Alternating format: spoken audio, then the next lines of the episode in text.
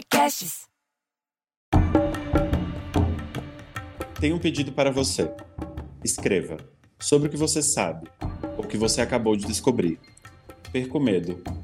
Pare de se julgar e de usar aquela régua quase intransponível do será que tá bom? Será que vale a pena? Tem tanto de você aí dentro, compartilha com o mundo. Não fique esperando o momento ideal. Spoiler, ele nunca chega. Experimenta, tenta, começa. Vai ser um prazer te conhecer um pouco mais a cada tentativa. Dania Reis. Seja muito bem-vindos, inspiradores, para um novo episódio do Arte de Inspirar, o podcast para quem busca conteúdo transformador. Eu sou o Vitor Bastos, vamos apresentar caminhos práticos para construir uma carreira de sucesso na arte de inspirar o outro e através da experiência inspiradora do outro.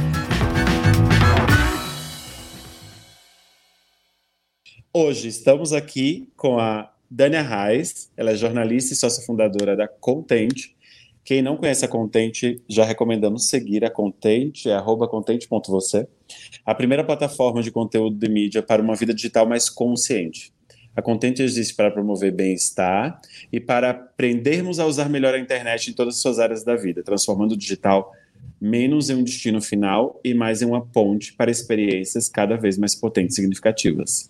Fazemos isso criando coletivamente a internet que a gente quer. A Dani é autora do blog Don't Touch Moleskine e do projeto Amores Anônimos.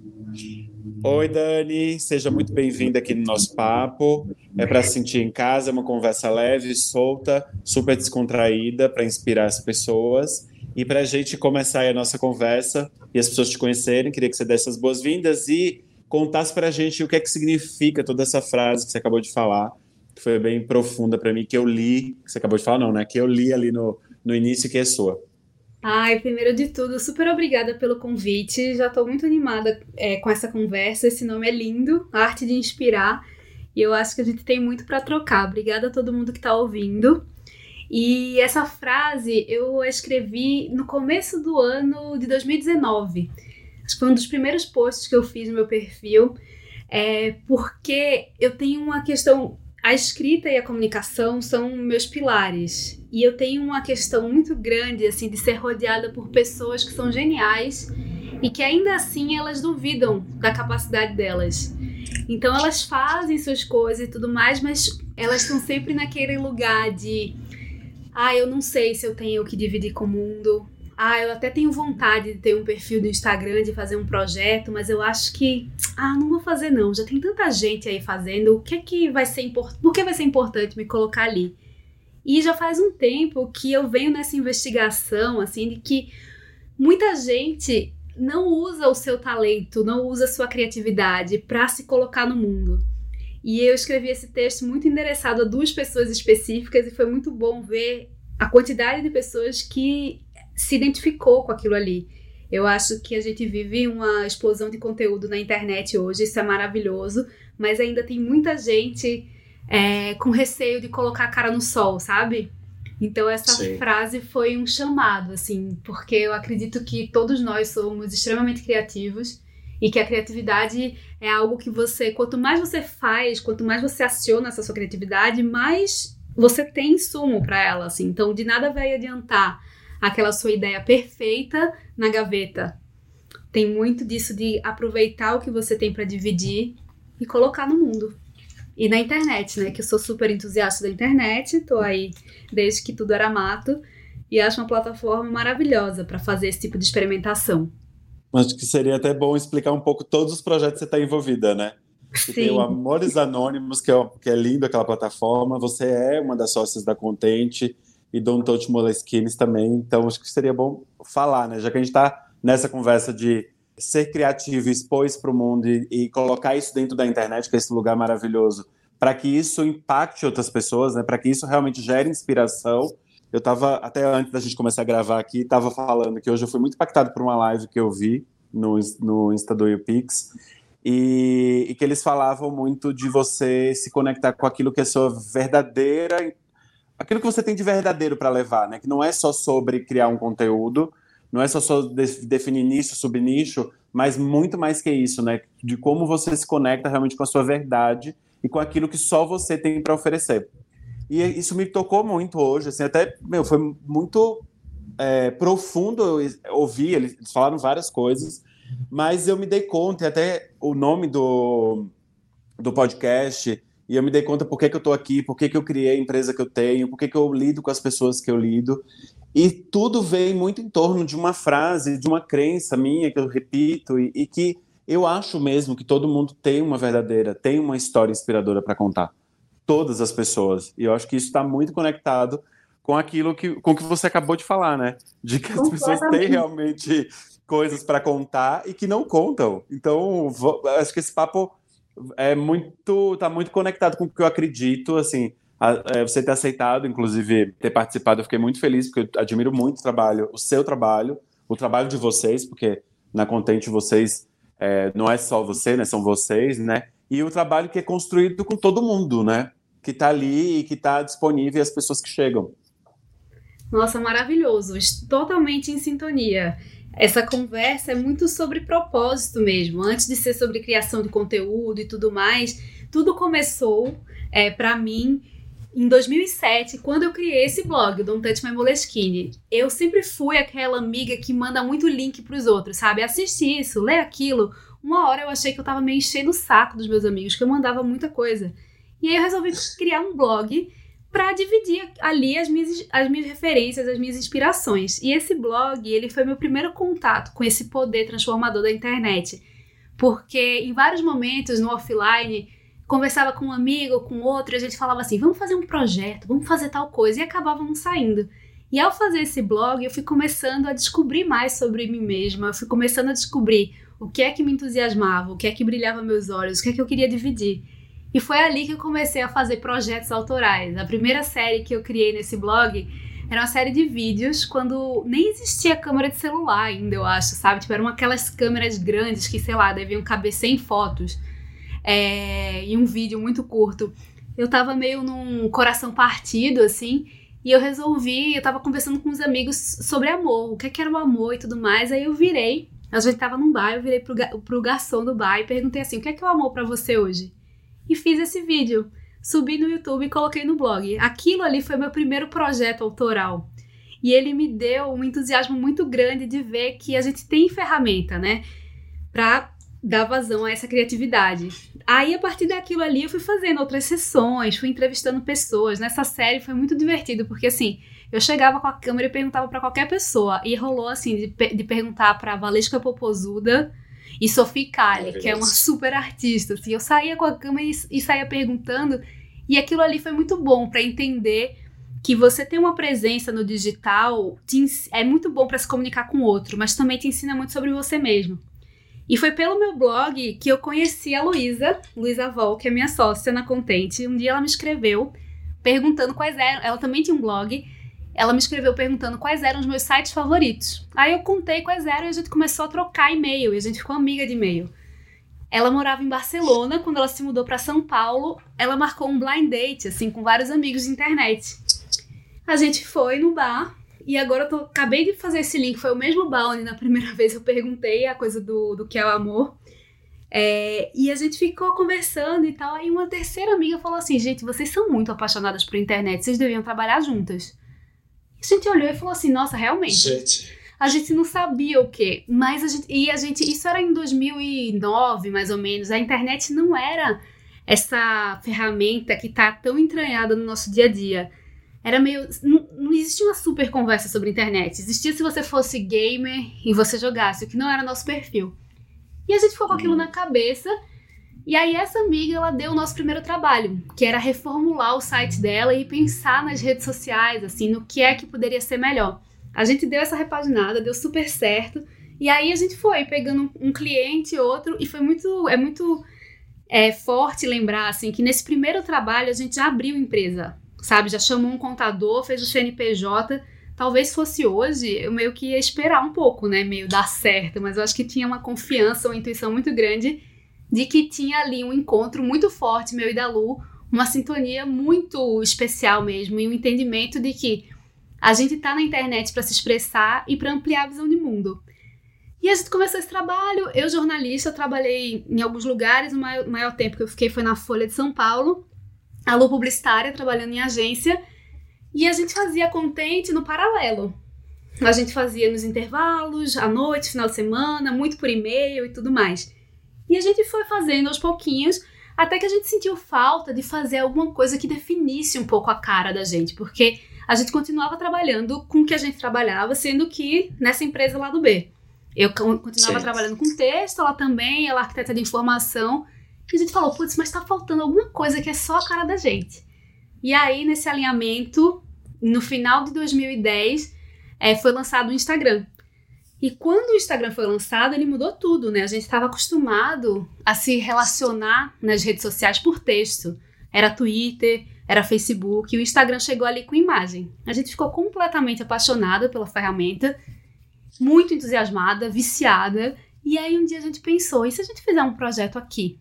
Foi aí que a gente criou o Insta Mission, que é um projeto de missões e jornadas de transformação, que é um projeto super pioneiro no, no mercado de publicidade. E é, é um projeto muito simples, que, que no começo ele consistia em a gente a cada semana lançava uma missão para as pessoas. Então a primeira missão foi fotografe um sorriso. A gente lançou essa missão numa sexta-feira à noite, porque a gente não conseguiu segurar a ansiedade de esperar a segunda, que naquela época era o melhor horário para você postar alguma coisa na internet. E a gente lançou na sexta-noite. Assim, o investimento foi zero, uma amiga fez o logo, que ficou sendo o logo por muitos e muitos anos. E a gente lançou na sexta-noite. Quando foi no sábado de manhã, tinham 100 fotos naquela hashtag. Para você ter uma ideia de como foi um projeto muito pioneiro, quando a gente concebeu ele, não existia hashtag no Instagram. Então a gente chamou um programador para saber como é que a gente ia agrupar as fotos. Aí ele falou: vocês vão ter que pedir para as pessoas compartilharem no Instagram e no Twitter. Aí no Twitter a gente vai agrupar pela hashtag. A gente falou: putz, mas vai pedir para sair da rede e tal. Nessa semana que a gente estava estruturando o projeto, o Instagram lançou uma atualização e tinha hashtag. E aí a gente, quando entrou na hashtag, tinham 100 fotos, tinha um monte de gente que a gente não conhecia mandando foto. Então é um projeto. Maravilhoso. Que assim, foi muito surpreendente, foi um, um uso de Instagram de um jeito muito único mesmo. É... E aí o que aconteceu com esse projeto é que quando ele tinha seis meses de vida, é, uma pessoa de uma agência de publicidade ligou perguntando quanto era para patrocinar uma missão. A gente falou, ah, a gente tá no trânsito, a gente se liga daqui a pouco. Aí a gente pegou, né, ligou para um amigo, para outro e fez um cálculo que a gente gosta de aplicar, que é quanto é que a gente ficaria feliz de ganhar. A gente falou o valor e a agência falou, beleza. Foi tão rápido que a gente pensou, putz, será que a gente cobrou mal e tal? Mas assim, a gente tinha colocado o índice da felicidade, então tava tudo certo. E aí virou uma coisa assim, uma bola de neve. A gente fez mais de 200 missões patrocinadas por tudo quanto é marca do Brasil e marca também com atuação no mundo. E esse projeto, ele alavancou muito a Contente. Por muito tempo, o Instamission era a Contente. Até que há uns dois anos, um ano mais ou menos, a gente foi entendendo também que a Contente tem esse, todo esse lado de tratar de internet. A gente, o nosso uso de internet, né, a gente sempre foi muito heavy user, sempre gostou de usar tudo. E a gente foi entendendo o quanto essa internet lá do começo era sempre esse lugar de potência, de abertura e tudo mais, o quanto também essa rede foi nos deixando mais ansiosos, a gente se comparando, né? De repente você nunca viu a pessoa, ela tem 5, mil, 5 milhões de seguidores. Como a internet também foi virando esse lugar que desperta vários tipos de emoção que a gente ainda não sabe lidar. E aí a gente começou a atuar muito forte de conteúdo, fazendo a Content, a Content.vc no Instagram, chamando as pessoas para discutirem sobre esses efeitos do digital nas nossas vidas, porque eles, é, esses efeitos eles não são sentidos só na nossa vida pessoal, são sentidos nas nossas relações, na nossa na sociedade, né? Tipo, a internet hoje interfere em processos políticos. Como é que a gente faz para aprender a usar melhor essa rede e tirar mais o melhor proveito dela? Então, essa é um pouco a história, né? Don't Touch está Mission Contente. E no, paralelo, eu sempre gostei de fazer vários projetos. Don't Touch continua até hoje fazendo no Instagram. Aí eu já tive um projeto chamado Minha Carta de Amor, outro que chamava Retratos Anônimos, esses eu encerrei. E o Amores Anônimos é esse lugar que reúne cenas de amor e tudo mais, já virou um livro também. Gosto muito dessa internet, passo muito tempo nela, tentando fazer com que seja legal. E tentando fazer que eu seja um lugar melhor para a gente estar também, né? Porque tem muito disso no, no conteúdo de vocês, né? Na forma que vocês se posicionam. na hashtag, a internet que a gente quer, né? Então tem muito dessa, dessa busca, né? De como transforma esse lugar que a gente está o tempo inteiro e que também causou todas essas coisas negativas, como ansiedade, comparação, medo. E aí, até voltando na sua frase, é, esses questionamentos também de será que tá bom, será que vai valer a pena fazer e tal, se intensificam à medida que a rede toma essa proporção e que as pessoas também começam a adoecer né, nela. Hoje você, você, você mede muito isso. Ai, será que eu quero mesmo essa exposição? Será que eu quero estar nesse lugar? Será que não vou ter um hater que ali vai me deixar pior do que eu já tô? Então talvez não entrar nesse lugar seria melhor para mim. E aí vocês vêm com essa, toda essa linguagem que não, gente, espera aí. Tem meios de você fazer esse lugar um lugar melhor, né? E aí, qual é esse caminho? Tem dois extremos, né? Um, tem vários, na verdade, tem vários lados. Um é tem gente que tá aí, que é youtuber, que é tiktoker, que já chega assim, viralizando e conseguindo falar com muita gente. Tem toda uma outra gama de pessoas que faz um conteúdo que é muito relevante, mas que não vai ter 5 milhões de seguidores. Mas também, cada vez mais, a gente vê a importância dos micro e dos nano influenciadores no engajamento com, a, com as questões, com as causas, com as marcas e tudo mais. E o, o que eu observo é que para muita gente hoje é meio esse lugar do será que eu tenho a acrescentar? E também tem toda uma, uma, tem uma série de lições do marketing digital que falam assim: você tem que postar todo dia, você tem que estar na, em todas as redes, você tem que ir, você tem que ir. E eu, eu acho que o tem que a gente precisa abolir da vida, né? Em todos os níveis. Porque. Não, não, eu acho muito difícil ter o que falar todos os dias. Eu faço isso há muitos anos, mas eu nunca consegui todos os dias falar. E todos os dias falar mais de uma coisa. Não tem como, a gente oscila, a gente tá vivendo agora um momento super, né? Um momento inédito, um momento difícil em vários níveis. A gente ainda tem o privilégio em várias camadas, mas ainda assim a gente é impactado. Essa produção de conteúdo ela continua igual? Não. Então a gente acredita que existe um lugar para que cada um construa a sua presença do jeito que faz bem. E sempre que eu converso com pessoas, assim, dou mentoria ou converso com amigos, sempre falo: não tem ninguém te obrigando a nada.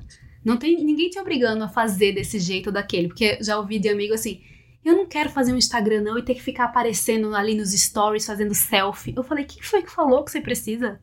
Existem várias formas de você se comunicar e eu acho que essa forma de se comunicar é a grande chave, né? Você consegue passar uma mensagem que reverbera no outro quanto mais você trilha a sua jornada de autoconhecimento, né? E você entende o que é que eu quero fazer, por que eu quero fazer, como eu quero fazer.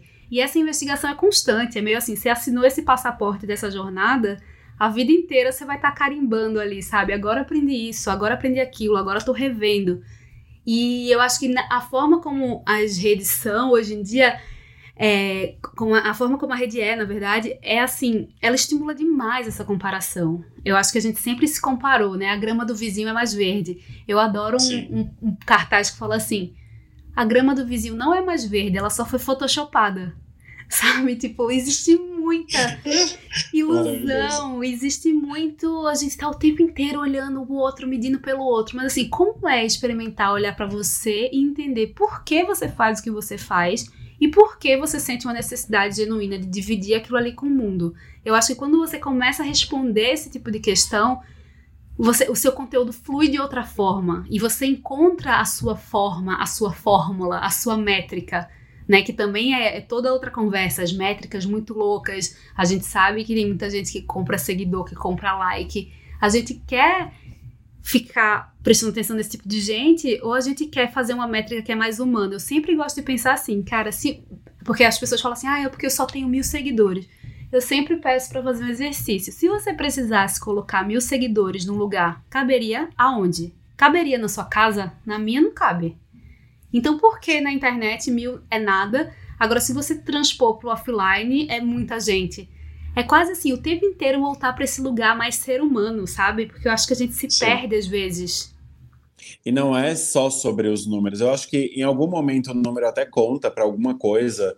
Sei lá, você quer vender cursos. Quanto mais gente que você tem sendo impactadas, mais cursos você pode vender. Mas eu acho que não é sobre isso, né? Eu já até estava falando numa live sobre a importância de você gerar uma comunidade, né? Ter um conteúdo muito autêntico e garantir que essa sua comunidade, seja de 30 pessoas, 300, 700, mil, um milhão, retorne sempre para estar ali com você nessa conversa.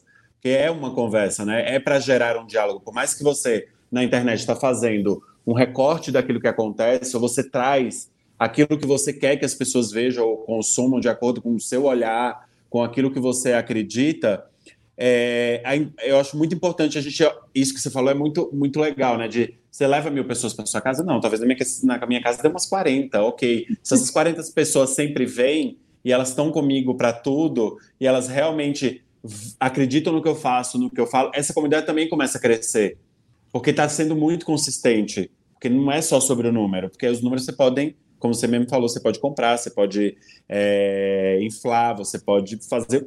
Tem uma série de coisas para você conquistar número, mas é o, é o poder de transformação que tem quando você encontra a sua paixão no conteúdo e ele é exposto dessa maneira, né? E é essa comunidade, seja de 40, de 500 ou de 5 mil pessoas, que vai levar a tua mensagem para mais gente. Né, que eu acho que isso é um dos grandes Sim. poderes, assim, a gente, na Contente, a gente experimenta muito isso, é quase como se existissem dois conteúdos, o que a gente posta e o que acontece nos comentários, o engajamento da gente é surreal, assim, as pessoas escrevem textão, todo mundo que fala, ah, Instagram não é rede de textão, não funciona, é rede de imagem, esse pensamento também já passou. A gente faz textão até assim, não sobrar um caractere para de espaço mesmo, e a galera compartilha, salva, envia, fala como tá se sentindo, aí começa quase uma grande sessão de terapia, assim. Eu acho que isso também diz muito sobre como pode, como você pode moldar a sua comunidade, sabe? Tem hora que você vai querer fazer o textão, mas tem hora que você vai fazer o meme. E essa mistura Sim ela vai estar conectada com o que você quer contar. E mais vale uma comunidade engajada de verdade que vai comprar o teu curso, que vai reverberar a tua mensagem, do que um monte de gente que só vai responder linda, SDV, sigo de volta. Né? Assim, porque tem todo esse lugar também na internet, não é o lugar que a gente ocupa, é legítimo, óbvio, mas assim, eu tô interessada numa troca ali. Eu, eu acho que co comunidade é esse senso de pertencimento e de, de, de troca e de e de evolução, assim, a gente vai crescendo junto, a gente vai entendendo quais são as necessidades, assim, é muito recompensador criar algo assim. E colocar, eu acho que isso é muito bonito também, e a forma que vocês é, constroem conteúdo, eu consumo conteúdo de vocês e adoro ler os textões mesmos no, no Instagram, eu até prefiro que tenha textão no Instagram, que eu não preciso de nenhuma outra rede para poder ler textão. Olha tá aí, muito... eu tô vendo o time textão. Eu sou do time textão, inclusive eu, eu produzo muito, eu produzo pouco conteúdo para as redes, mas quando eu vou produzir conteúdo, eu sou desse também que fico tendo que reajustar as frases porque os caracteres acabaram. Total. até para até LinkedIn, seja o que for, porque eu falo, eu, eu, eu, eu sou muito dessa vibe do que você falou de é, posta no momento que tem que postar, que eu sinto que tem que ir, que a mensagem que eu tenho que dar, porque naquele momento eu acho que isso é importante para aquela audiência e também para manter é, essa voz essa voz ativa. Então, como eu não posto também com tanta frequência, não tenho essa ambição de toda hora estar tá postando alguma coisa, então agora eu posto um post é, é, profundo, de conteúdo profundo. Não, agora eu vou postar um meme porque é uma coisa engraçada, porque eu tenho que estar ali presente. Mas daqui a pouco eu vou colocar só uma foto, porque eu tenho que estar presente três vezes por dia. Porque tem tanta gente na internet, tá todo mundo fazendo conteúdo, tá toda uma loucura. Cara, chega, cansa só em, em, em imaginar isso, né? E, e eu vejo que o conteúdo de vocês é um conteúdo super engajado, mas é um conteúdo que busca o contrário dessa loucura, né?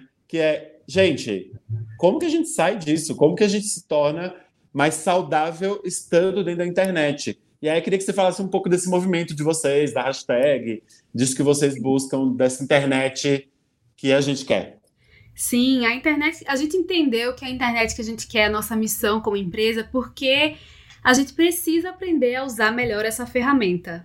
O que a gente sempre fala é que parece que a gente ainda está no jardim de infância no, do uso de internet. A gente está muito entusiasmado por esse brinquedo, a gente não quer largar.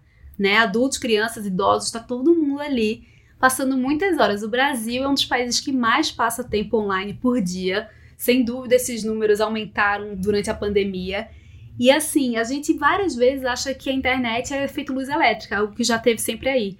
Então, a nossa grande missão com a internet que a gente quer é atuar com comunicação e educação fazendo com que cada vez mais pessoas coloquem a internet no centro da pauta. Porque quando a gente está construindo a internet que a gente quer, a gente está pensando no mundo que a gente quer.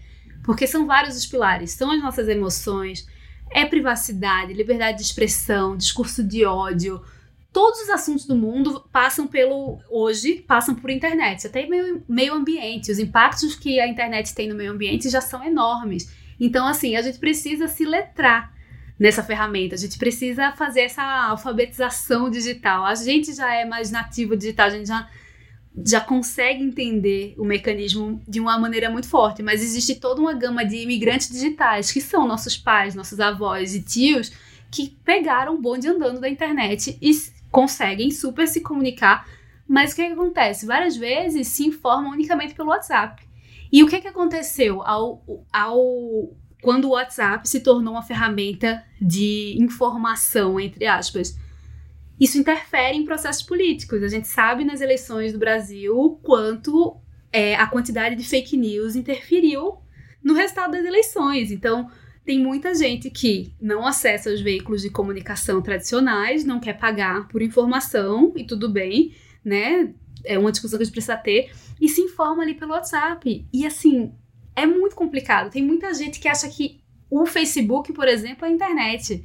O Facebook é essa plataforma mega controversa, né, que é, também é, teve um papel muito grande de interferência nas eleições dos Estados Unidos, é, com o caso do vazamento da Cambridge Analytica, que pegou dados de muita gente e deu uma manipulada ali. Então, assim, a internet interfere diariamente nos nossos processos e isso está ficando cada vez mais forte. Como é que a gente entende sobre isso e entende o que é que faz essas redes? Por como é esse modelo de negócio, esse modelo de negócio que é baseado na, no, na nossa atenção? A gente não fica checando nossos likes porque a gente é viciado, entre aspas, em Instagram. A gente faz isso porque o mecanismo do like foi feito para que a gente volte o tempo inteiro, para ter aquela surpresa. Hum, será que deu certo essa foto? Tive 100 likes. Você fica feliz, libera dopamina no seu cérebro. Aí no, no outro dia você posta, tem 10 likes. Você fica mal. Mas o que é que acontece? Você fica sempre voltando. Então, assim, a nossa missão como, é, como contente, falando da internet que a gente quer, é lançar luz sobre todos esses temas e convidar mais gente para aprender sobre eles e discutir e entender o papel da internet em todas as esferas da nossa vida. Que a gente acha que isso é muito urgente para todas as idades, para todas as classes. A gente também tem que falar de toda uma, uma porcentagem da população que não está na internet ainda e o quanto isso gera mais um abismo social. Enfim, são muitas pautas. Eu me empolgo muito de falar disso. E a gente está falando de internet, né? Porque internet ele é muito amplo, né? Porque a gente começa uma conversa de internet, a tendência é dar, derivar para uma coisa chamada mídias sociais. E a gente uhum. não, não pode esquecer que a internet não é não só são as mídias sociais, né? No, a gente, que a gente está no dia a dia dentro das mídias sociais e dá uma sensação de que a internet é isso. Só que a internet é muito mais ampla do que isso, né? Não é só estar tá ali no Instagram. O Instagram, não, como você disse, no Facebook parece que é a internet, mas não é, né? Tem muita Exato. coisa para ser vivida e consumida ali dentro que não só as redes sociais, né? Exatamente, e a gente tem que entender esses mecanismos, né? Eu, eu, uma vez eu li um texto que falava assim: é, sobre o monopólio que é, assim, são poucas as empresas que comandam a internet inteira, né? Essa internet que a gente usa diariamente, falando assim, ah, se essas redes elas fossem um país, elas estariam muito mais próximas de um país de um regime ditatorial do que de um regime democrático, porque é assim, você não sabe direito, você não sabe nada direito, né? Você não sabe como funciona o algoritmo, e aí de repente eles lançam uma coisa, de repente seu post está aparecendo depois não tá. Então, assim, a gente não entende tem toda essa questão de privacidade também. Sempre que a gente fala de privacidade, aí fala assim: ah, não tenho nada a esconder, tá tudo bem, minha vida tá ali na internet.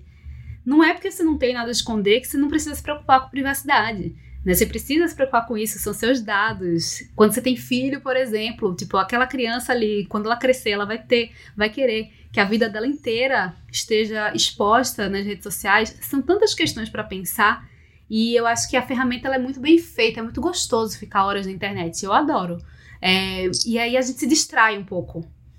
E, e, e, a nossa conversa não é assim, não é vamos sair da internet de jeito nenhum. É assim, vamos a internet com mais consciência.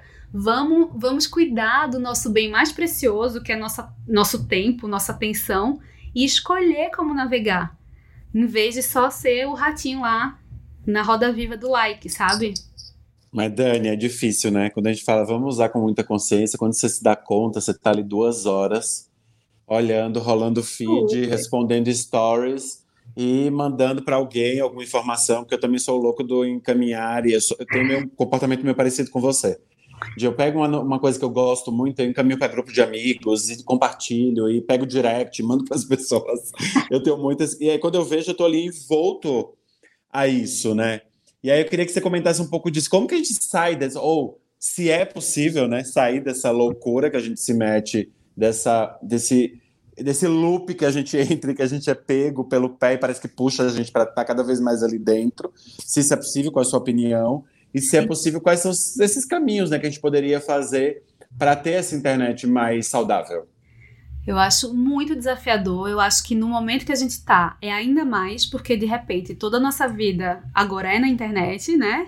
De novo, uhum. nós que temos esse privilégio, a gente está trabalhando pela internet, a gente está encontrando os amigos, a gente está fazendo aniversário pelo Zoom, a gente está ali se distraindo, se informando. Então, o nosso tempo de tela, ele aumentou. Antes a gente ainda ficava defendendo, ah, tem que cuidar do tempo de tela e tudo mais. O meu super aumentou, eu fico. Se eu tô num dia que eu tô ansiosa, é batata, assim, tipo, eu fico muito mais tempo no celular. Agora, tem umas coisas que eu gosto de fazer que são simples e que dão uma mudada no dia. Eu gosto muito de, é, antes de dormir, uma hora antes, uma hora e meia, é, deixar o celular em modo avião, para já parar daquela, de ter aquele monte de estímulo, para já entrar em uma outra frequência. E eu amo acordar e deixar o celular no modo avião por pelo menos uma hora. Quando eu consigo duas horas, eu me sinto assim, pronta para vencer o mundo. Assim, eu me concentro melhor, eu me organizo. Várias vezes eu gosto de escrever nesse momento que eu tô desligada, sabe? Não tem mensagem, não tem e-mail, não tem nada chegando. Sou eu comigo mesma escolhendo qual é a intenção do meu dia ali. Então é isso, eu coloco Sim. água nas plantas, eu escrevo um pouco, muitas vezes à mão mesmo, e eu tento não ser sugada assim que eu acordo por essa internet que vai me dar tanto estímulo. Então, essa coisa do modo avião é o que eu mais consigo praticar. É, já fiz também detox digital, já fiz de um dia, já fiz de um final de semana, já fiz de 15 dias no meio de uma viagem. Acho delicioso para você entender como é que está a sua relação. É, porque quando você faz um detox, você percebe que você tá um pouco viciado, geralmente. Porque você faz assim, vou ficar o sábado sem olhar o celular. Aí você, a sua mão, ela vai, ela busca o celular. Ou se você pega o celular e não, faz de conta, não tá online, você já vai abrindo as coisas que você abre sempre. Aí meio que te dá um choque de realidade, sabe? Você fala, caramba, eu tô um pouco dependente. E aí para mim funciona muito quando eu tenho esses choques de realidade, aí, aí eu falo assim, não, peraí que sou eu que tô no comando, não é o celular. E aí eu gosto, é. sabe? E, e outras é coisas. É difícil isso, né? Muito difícil. E eu gosto também muito de fazer uns momentos, principalmente quando eu preciso me concentrar, se preciso escrever uma proposta, escrever um texto. Eu gosto de deixar o celular no modo avião por um tempinho, assim, uma hora. Ou então deixar ele no outro cômodo, tipo, eu fico no escritório e deixo o celular na sala. E aí, essa distância física, ela ajuda, porque você não pega ele o tempo inteiro pra dar aquela olhadinha que você, né? Dá uma olhadinha, daqui a pouco você olha assim, caminha uma coisa, você vê um meme, daqui a pouco você fala, meu Deus, o que é que eu tava fazendo mesmo? Então, criar umas barreiras, assim, toda vez que eu consigo fazer isso, eu rendo muito mais. Tipo, dá, eu, eu consigo fazer o trabalho de um jeito muito mais presente, muito mais conectada mesmo. Eu uso aquele artifício de não ter alertas nos, nos aplicativos nenhum do telefone, então eu não fico recebendo alerta de WhatsApp, Facebook, Instagram, Twitter, seja lá o que for. Isso eu Ai, já não faço. Sem notificações. Para que Sem... notificação? Noti... Exato. Porque a notificação me tira toda hora a minha concentração, sabe? Aquela coisa, notifica, eu olho. Então, esse é um, mecanismo que eu uso, e eu uso o mecanismo de não dormir com o telefone. O telefone dorme na sala ou carregando no outro quarto, mas ele não vai para o meu telefone, não entra no meu quarto. Isso é uma regra. Quando eu vou deitar, dormir, qualquer coisa que eu estou fazendo no meu quarto, ele não está ali. Isso.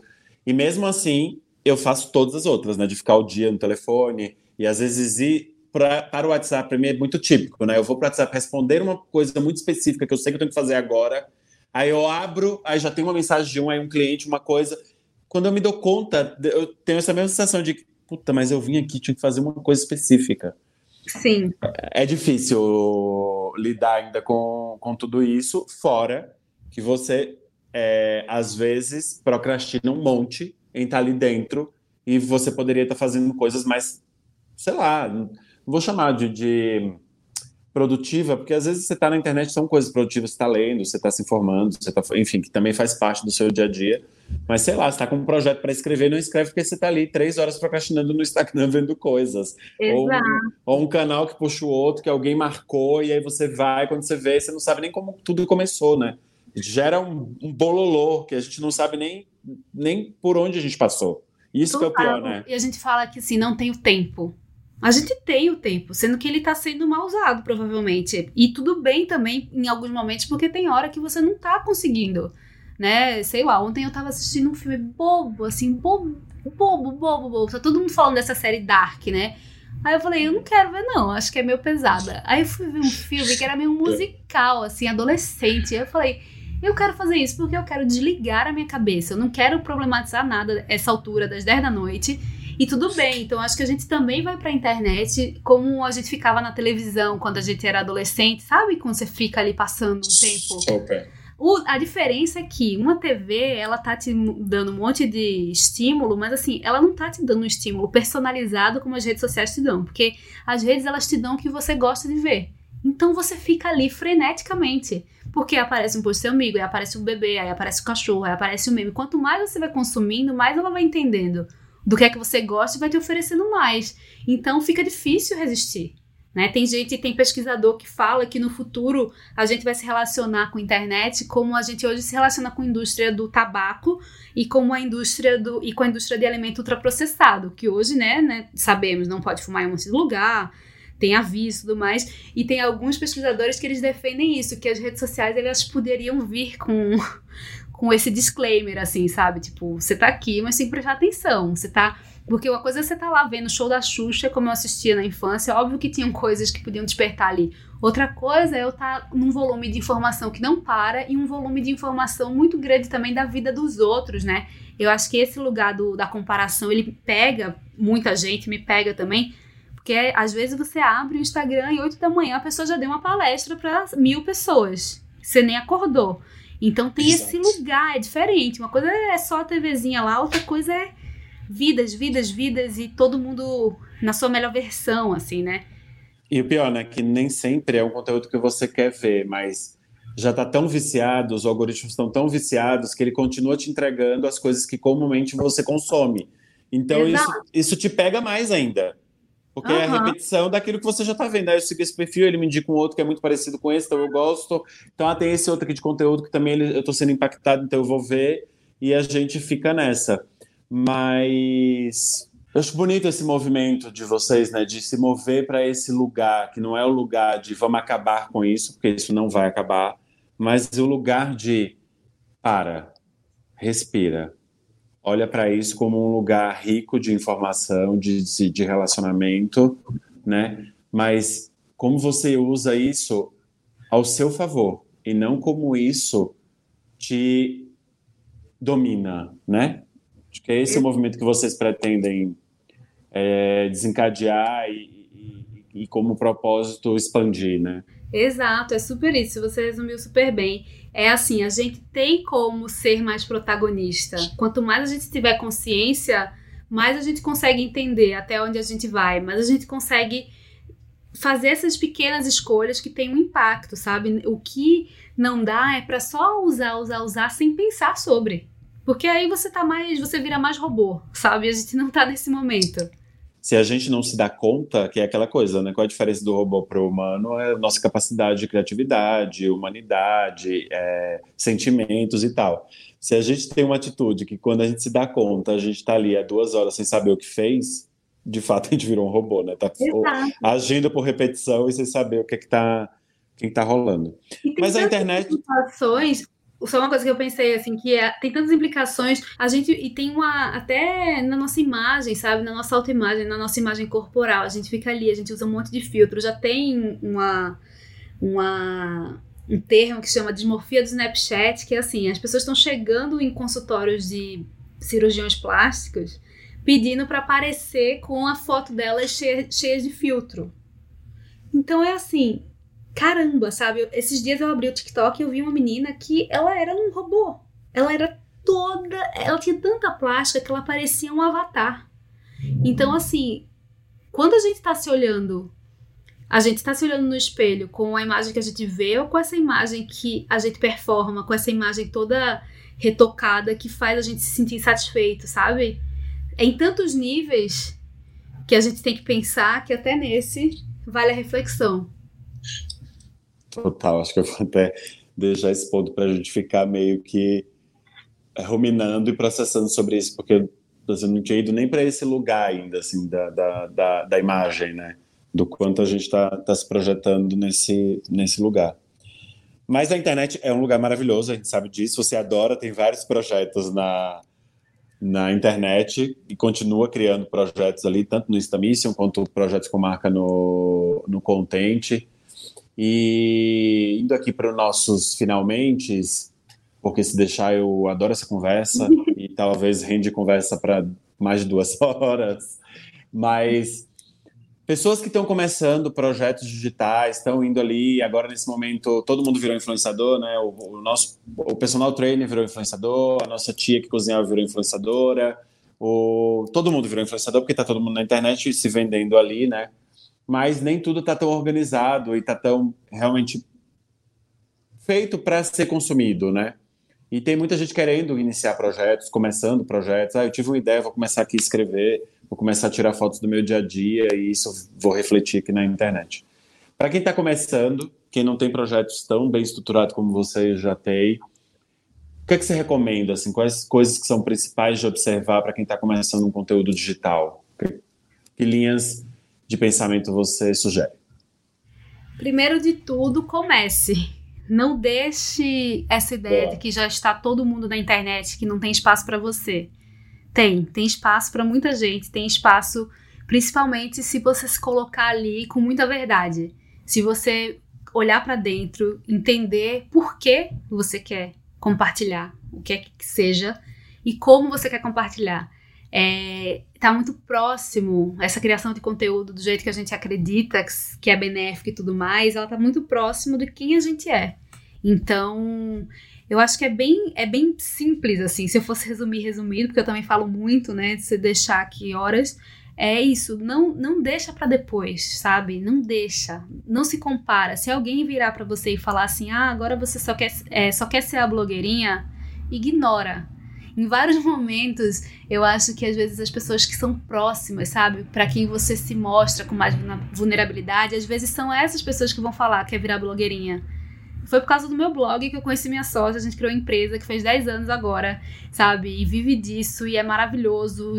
A gente encontrou nosso propósito e exerce ele diariamente. Então, quanto mais a gente tiver múltiplas narrativas na internet, mais a gente vai criar uma internet que é plural e que reflete o mundo. Então, a gente tem que contar nossas histórias e, e dividir o que a gente tem com o mundo. Porque é super precioso e só você tem o que você tem também não, não entra copiando nada, sabe? Encontra a sua voz, encontra. Não, não é encontra a sua voz, né? É, você já tem a sua voz, mas encontra essa forma de traduzir a tua voz no online. Pensa quais são as tuas referências estéticas, cria uma cara para aquilo ali que seja muito sua. Porque várias vezes também eu vejo na internet uma cópia da cópia da cópia também já tá cansando, sabe? Acho que dá pra gente ser mais criativo e faz esse pacto com a sua criatividade. Todos nós somos criativos. Não existe essa ideia de que ai, uns nasceram criativos, outros não. A criatividade te encontra quando você se abre para ela, né? Quando você está conectado. Então é um pouco isso. Nossa, isso é tão. Nós daria mais uma outra hora de conversa, porque tem tantas profundidades e nuances que você está falando, né? Porque vai muito no profundo essa conexão com a criatividade, porque Cara, para mim ser, criativo, ser criativo é colocar o que você pensa para fora, ponto. A gente cria muitas barreiras e, e, comparações e porquês e nuances e interrogações e medos e vaidade, ego e não deixa simplesmente brotar aquilo que a gente já tem, né? Já tá dentro da gente e é uma fonte abundante também. Né? A gente lembrar quando a gente era criança, que brincava de uma coisa, depois mudava para outra, a gente se divertia. Então, assim, como é que a gente volta um pouco para esse lugar de experimentar? E eu acho que a internet é muito benéfica nesse sentido, porque é isso, você uma hora você pode escrever um texto, outra hora você pode fazer um vídeo. Você pode experimentar. Né? A ferramenta, ela democratiza o, esse acesso mesmo e você fez um vídeo, não ficou legal, depois você faz um texto, depois você faz um meme, depois você faz qualquer outra coisa, assim. De brincar um pouco, de, de conectar com Se essa... permitir, né? Se permitir, exato, assim, não é...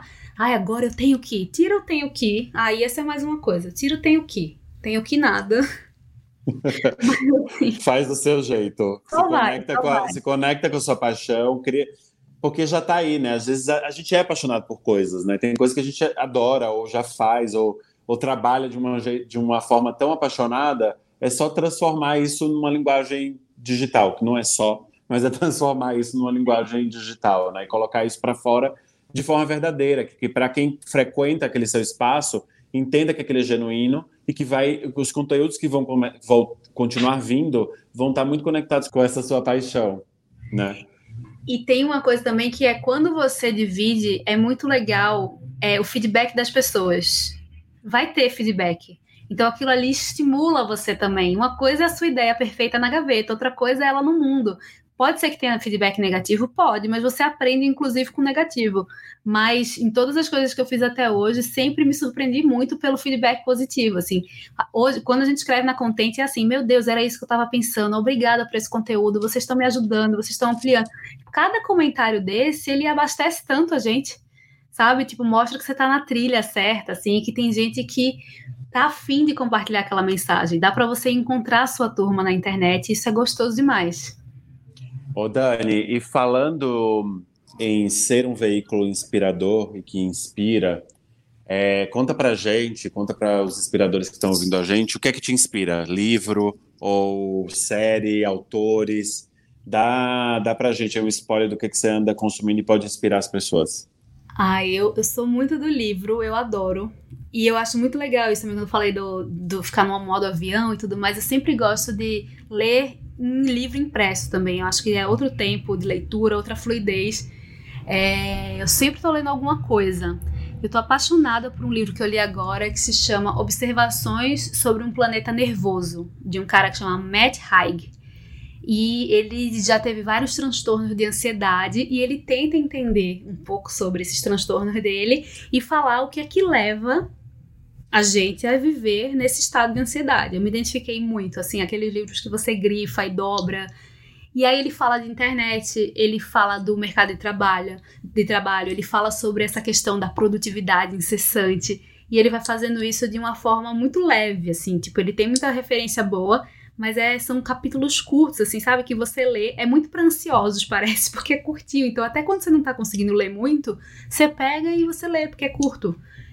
E esse livro, ele me ajudou muito. Eu li na semana passada e ele tá me fazendo pensar mais uma vez sobre essa questão do tempo, sobre essa questão do como é que eu tô passando meus dias. E é muito legal a gente estar tá gravando esse podcast hoje, porque hoje foi um dia que depois de muitas semanas eu consegui ter um dia mais leve, assim, sabe? Consegui concentrar, me concentrar no trabalho, fiz um monte de coisa. E à tarde eu fiquei mais livre um pouco. Eu tive uma reunião, mas assim, eu consegui cuidar um pouco das plantas, eu consegui dar uma arrumada nas casa, na casa. E fazia tempo que eu não fazia isso, sem ser num final de semana. Então acho que esse livro me beneficiou nesse sentido. Eu gosto muito de ler sobre isso, sobre minimalismo, sobre produtividade, sobre tempo. E eu tô apaixonada por esse. E tem, tem versão em português para quem quer comprar em português? Não, em português. É da, é da Intrínseca, a editora. É um lançamento. Hum. Super legal. Da, da Intrínseca? Da Intrínseca. Tá. Da editora. E também eu, eu, li um outro que chama Factfulness, que é sobre a nossa relação com, com, com visão de mundo. O autor, ele fala que a nossa visão de mundo, ela é muito equivocada. Que a gente acha que o mundo tá horrível, que nunca estivemos tão pior na história da humanidade. E não é verdade. Eu sei que é muito difícil falar isso no meio de uma pandemia, mas todos os indicativos analisados mostram que a gente nunca esteve tão bem.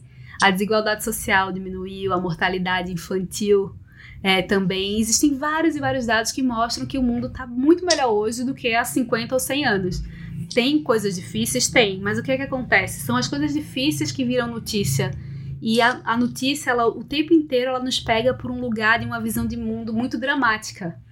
Então a gente está o tempo inteiro, né, vendo notícia e falando, meu Deus, mais uma tragédia, meu Deus, mais uma tragédia. E ele defende que a gente precisa olhar mais para os dados, olhar mais para contexto. Também me ajudou horrores, porque eu tava mega viciada no combo Twitter, Folha, Globo News. E aí eu dei um tempo. E tá sendo ah, bom. A Monja Cohen fala muito disso, né? A Monja Cohen fala disso, que a, a mídia e os veículos de comunicação de forma geral usa muito sensacionalismo para parecer que tudo está muito ruim, que tem muito mais é, assassinos do que gente boa no mundo, que na verdade não é isso. É que a forma que a, a notícia traz, a, a, violência que é apresentado para a gente, é, parece ter só coisas ruins e que na verdade não é, que tem muito mais coisas boas acontecendo do que efetivamente coisas ruins e que quando acontece uma coisa ruim ela é muito significativa. É, a fala disso também. Milhares de atos de bondade sendo feitos todos os dias, mas eles não são notícia. Exato. Então, não, gera, não gera like. Exatamente. Não gera view, não gera compartilhamento. Tem que ser é um pouco disso.